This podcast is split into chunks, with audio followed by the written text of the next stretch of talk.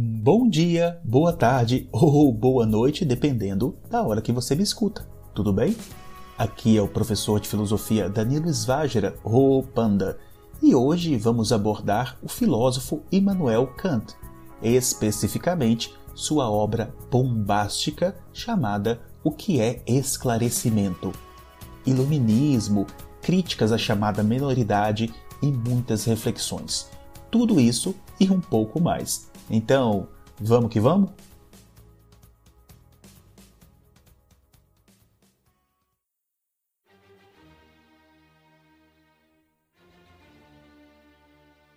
O Iluminismo, ou Era da Razão, foi um movimento localizado na Europa do século XVIII e se difundiu por muitas partes do mundo. Esse movimento foi formado por pensadores, por filósofos dos mais diversos campos que se opunham ao poder absoluto dos reis e da Igreja Católica, utilizando a razão, ou seja, o pensamento lógico, e a ciência para criticar esse poder. As ideias dos criadores do Iluminismo influenciaram a Revolução Francesa e a Revolução Americana, e aqui no Brasil, a Inconfidência Mineira. E é no meio desse turbilhão de novas ideias e gritos de liberdade de pensamento que se encontra nosso filósofo de hoje. Immanuel Kant. Nasceu em Königsberg, uma pequena cidade da Alemanha. Contam, e aqui nos cabe um pouco de fofoca filosófica, que nosso autor era considerado uma pessoa extremamente metódica e que jamais havia deixado sua cidade. Verdade ou não, fato é que essa característica sistemática, metódica, apresenta ecos explícitos na teoria e nas suas obras. Para Kant, a filosofia deveria responder a quatro questões básicas, quatro questões fundamentais. A primeira, o que eu posso saber? A segunda, como devo agir? A terceira, o que posso esperar? E por fim, o que é o ser humano? Essa última questão, talvez a mais importante, haja vista que depende das três anteriores. Em sua obra Crítica da Razão Pura, possivelmente a mais conhecida, o autor realiza um exame crítico da razão.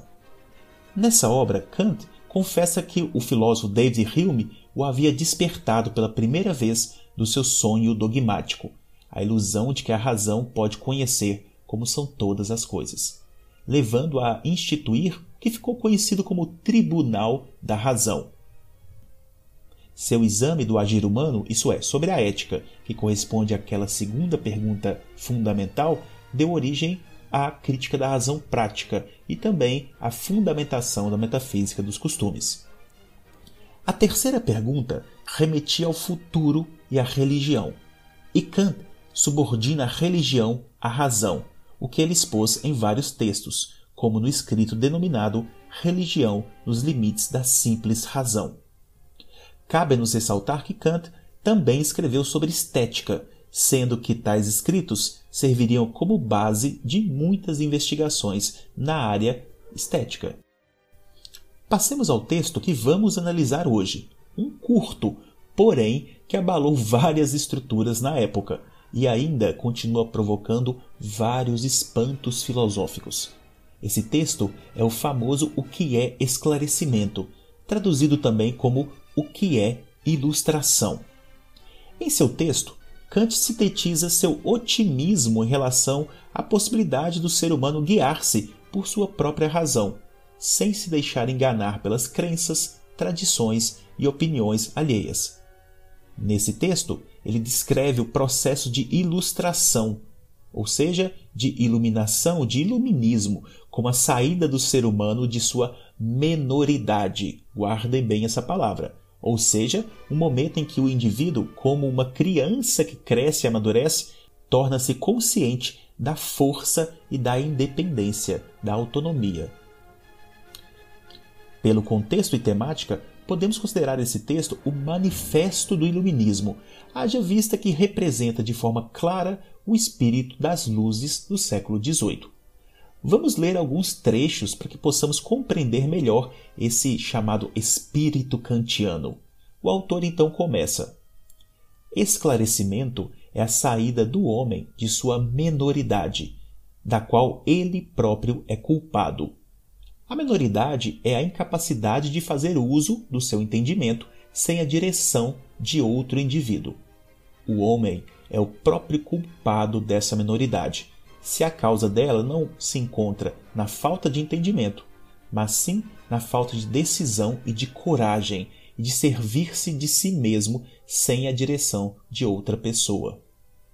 Tenha coragem de fazer uso do teu próprio entendimento. Tal é o lema do esclarecimento.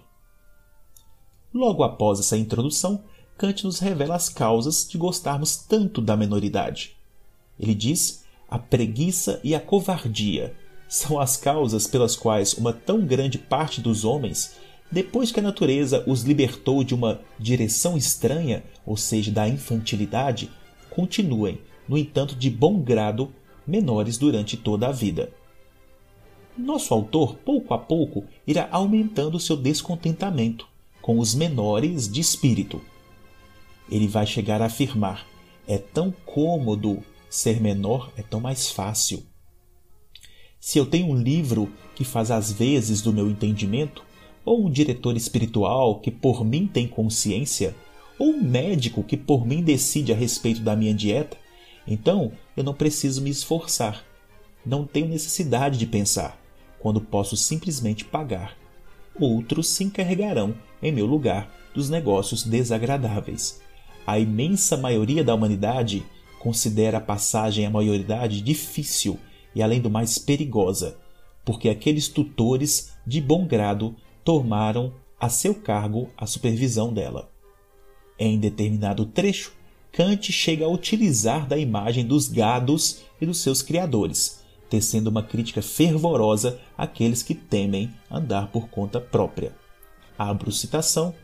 Depois de terem primeiramente embrutecido seu gado doméstico e preservado cuidadosamente essas tranquilas criaturas, a fim de não ousarem dar um passo fora do carrinho para aprender a andar, no qual as encerram, mostram-lhes em seguida o perigo que as ameaça se tentarem andar sozinhas. Ora, esse perigo, na verdade, não é tão grande, pois aprenderiam muito bem a andar finalmente depois de algumas quedas. Mas vivemos numa época esclarecida, Kant? E ele vai nos dizer: a resposta será não. Vivemos em uma época de esclarecimento, ou seja, nós estamos no caminho. Falta ainda muito para que os homens, nas condições atuais, tomadas em conjunto, estejam já numa situação ou possam ser colocados nela, na qual, em matéria religiosa, sejam capazes de fazer uso seguro e bom seu próprio entendimento.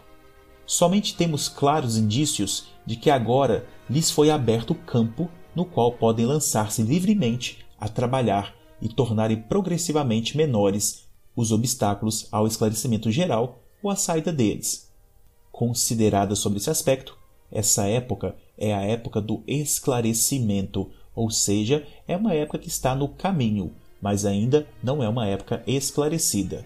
Detalhe: isso no século XVIII. O texto possuirá várias outras afirmações, mas agora eu deixo com você. Ele está disponível facilmente na internet. Tenho certeza será uma leitura prazerosa e bastante esclarecedora.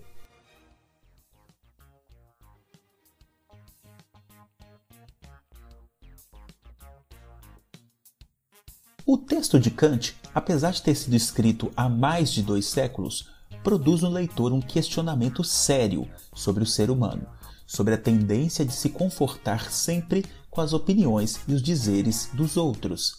No fundo, é um clamor pela independência, pela autonomia, tanto do pensamento quanto física, moral e em todas as instâncias.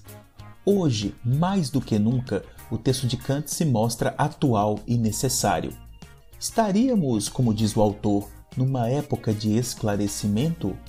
Essa pergunta deixo para vocês. Então, um grande abraço e até a próxima!